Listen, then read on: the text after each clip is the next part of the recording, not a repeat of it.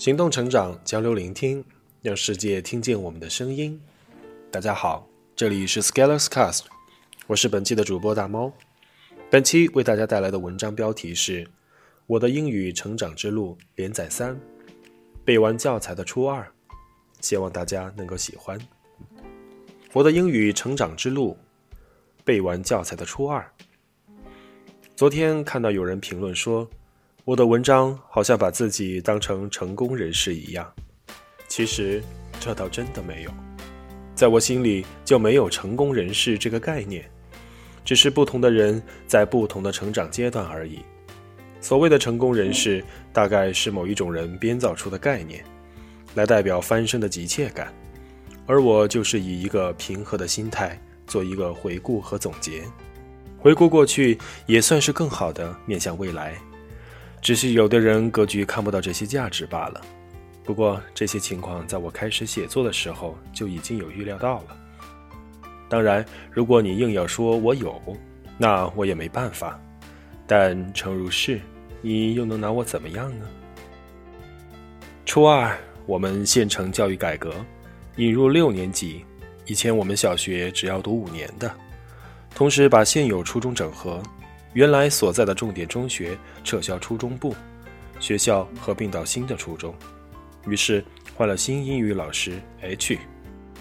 H 老师是一位中年男子，爱抽烟，爱用茶杯装满烟头，爱使粉笔头板书。讲习题时喜欢在教室里一圈圈的走，粉笔头写完了还可以用来扔讲话的学生，或者扔到垃圾篮里。H 老师也要求背课文。但是相对宽松，没有什么天王，也没有什么分封建制，只要到本列第一排同学那里背就行了。于是我在初一时压抑的精神被释放出来，我每周都会背下几篇课文，就像复仇一样。在期中的时候就把一学期的课文背完了，初二下学期也是如法炮制，一年的教材都是如此。于是初二以后，我的英语成绩开始进步。初二被老师选去参加全国中学生英语能力竞赛，觉得挺好玩，挺开眼，还进入了决赛，需要去市里参赛。初二那一年，我们大概有十多人到市里参加决赛。到初三那一年的比赛，就只有三个人了。幸运的是，两次比赛我都参加了决赛，并且拿到了名次。另外一个细节就是，H 老师会带两个班，要在隔壁班讲试卷。就拿我的去当样例了，到我们班就会拿另一个做样例。初二开始，家里的电视接入了中国教育频道，于是中午看中国教育电视台的英语节目。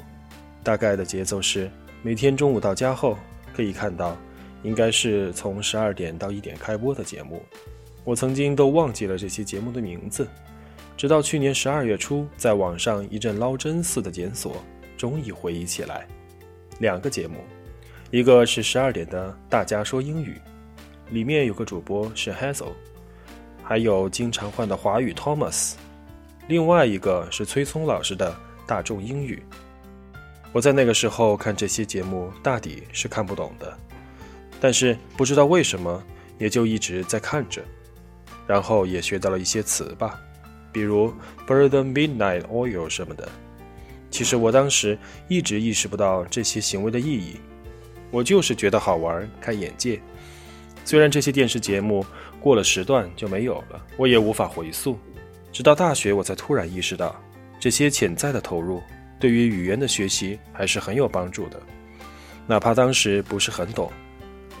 之后一直都会看一些类似的电视节目，因为那个时候还没有接入互联网。我大概还记得同一时期会看到科教频道开始播出《希望英语脱口秀》，当时主要是程浩还有田薇等主持，这是在赵英奇和朱华时代之前的故事了。初三后可以收看到上海卫视英语新闻，我记得里面有两位漂亮的姐姐，以当时我认为极快的语速播报，那个时候大概只能听懂开始的几个单词。和最后几个单词，然后中间全部都是布拉布拉布拉布拉布拉，再到后面这些节目都没有了，所以也挺遗憾的，因为我再也无法倒回去然后体验曾经听不懂，现在全部能懂的这个感受了。而且到了高中以后，希望英语也改版了，一方面降低了难度，另一方面可能我也进步了，就不再看了。包天人先生的英语辅导报核定本，很多人都被虐过吧？四位一体，用体量刷死你！我初三的时候还订过报纸版本，因为是新的题目。作者除了有逼格外，还有一个感慨就是体量好大。总体来说，初二由于放开了限制，我在英语学习方面就放开了手脚。